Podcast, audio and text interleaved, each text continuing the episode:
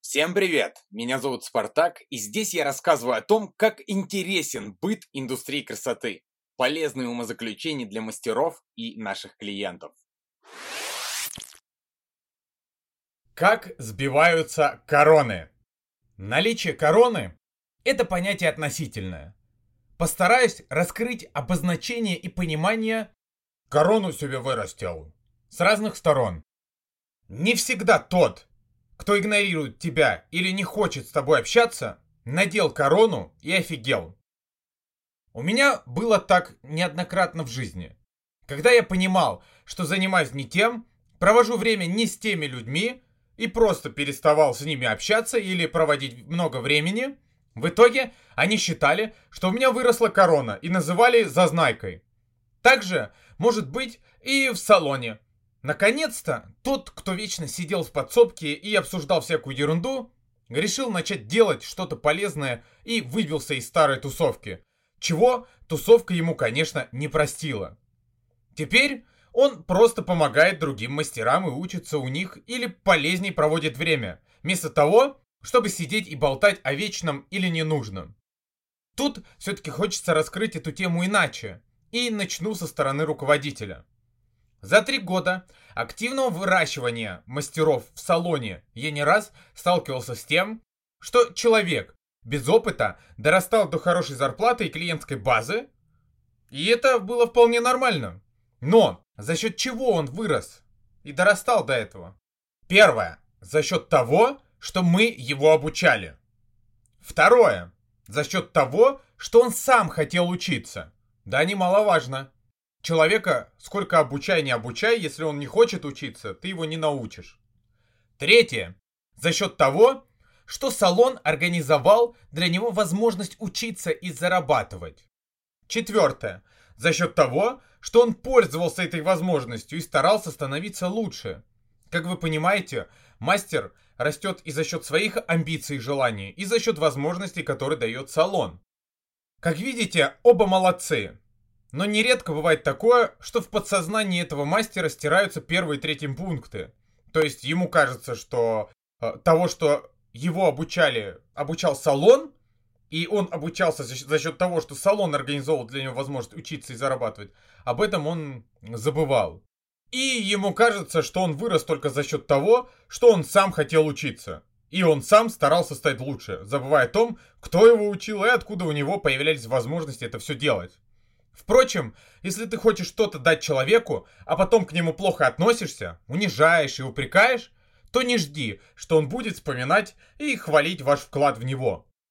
Но если вы относитесь ко всем с пониманием и ко всему с пониманием, стабильно и спокойно выполняете свои функции как салон, а он к вам относится «Я тут всего сам добился, никому ничего не должен, я вам просто деньги зарабатываю, а вы без меня не потянете», то тут нужно ему корону поправить и внятно объяснить следующее.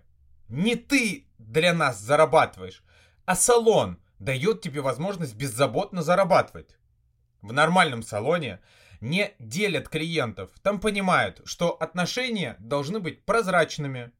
Оба дают сервис, оба дают качество, оба выполняют строго свои обязанности и обязательства, оба заинтересованы в том, чтобы приходил новый клиент и чтобы он возвращался. Почему иногда люди ни с того ни с сего решают, что на их пути не было никого, кто помогал вырасти и создавал возможности? Я не знаю. Чаще всего это внутренняя затаившаяся обида, либо чрезмерная амбиция. Так выглядит один из примеров короны. Чаще негативные проявления короны исходят от людей, которые, как говорится, жизни еще не видели, которые выросли в одной среде. Им не с чем сравнить. Они не знают, что такое плохой коллектив и что такое грязно или плохо в принципе. Соответственно, и не ценят это. У нас был опыт подобный, когда мы зазнавшегося мастера отправили на неделю в другой салон, чтобы он ощутил, что такое жизнь в другом месте. Подразумевали, что ему там может понравиться и он не вернется, после чего нам следовало бы делать выводы. Но, увы, он вернулся, Хоть и вел себя уже иначе. Там ведь он был чужим. Там другие интересы у коллектива. Там не убирал никто за ним. Там уровень сервиса просто другой. Не так, как он привык. Он увидел другую жизнь. Хоть и сам выбирал салон, в который идти. Мы не любим изменения в принципе. Мы это люди. Тем более, когда жизнь перестает быть беззаботной. Это на него повлияло. Прежде чем мы перейдем к зазнайкам, должен сказать, что многое зависит от руководителя, от того, что позволяет руководитель, от того, кому, как он относится. Огромная ошибка со стороны руководителя – прощать ошибки или зазнайство тем, кто делает хорошую кассу. Ведь так он обесценивает других, поощряет аморальное отношение и напрочь убивает желание находиться в его салоне остальным. Всегда в приоритете должна быть команда, а не тот, кто приносит больше всех денег.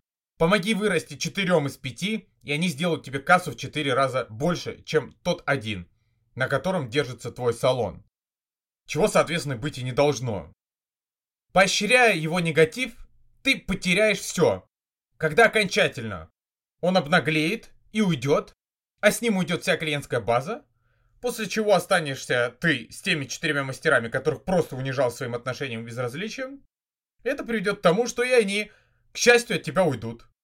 Так, кто такой зазнайка в коллективе? Кто такой, о ком мы вот сейчас говорим? Не редкость. Когда мастер растет в коллективе среди ему подобных, по уровню профессионализма и реализации, но когда он выбивается вверх, вместо того, чтобы поддерживать остальных или хотя бы взять самоотвод и спокойно работать, он начинает чуть ли не прямо и громко унижать остальных. Прямо говоря, что они ничего из себя не представляют. И он лучше всех. Он перестает за собой убирать, прикалывается или скорее унижает тех, кто слабее или младше, возраст или градация. Просто показывает, что он лучше всех. По крайней мере, он так думает что мгновенно приводит весь коллектив в состояние боевой готовности и делит команду на части. На части, которые дружат друг против друга. Ведь у этого мудака все равно находятся соплеменники. Любое подобное проявление друг к другу должно мгновенно приводить к общим собраниям и выяснениям отношений. У того, кто всячески унижает других, нужно спросить, почему он это делает. А у того, кого унижают, нужно спросить, Почему он это дает собой делать? Чаще всего второй просто не хочет лезть в эту грязь и живет в ненависти, не понимая, что своим безразличием просто плодит эту ненависть и дает ей разрастаться, вместо того, чтобы отстаивать свои права. Если не решать подобные проявления, то далее этот зазнайка переходит на руководителя. Говорит, что он лучше всех и ему нужно повысить привилегии и зарплату. Если хоть раз ответить на его подобный напор положительно, то он не остановится, пока салон не будет принадлежать ему. Поэтому нужно сразу обозначать конкретную систему развития. Как, когда и за что и в какой момент можно вырасти в проценте, зарплате или прайсе, строго соблюдая предписания. У нас был разный опыт. Самый яркий диалог был за знайкой следующий. «Я тут больше всех кассу делаю. У меня больше всех клиентов. Остальные ни на что не способны. Повышайте мне процент, без меня у вас все плохо. Пришлось с ней попрощаться.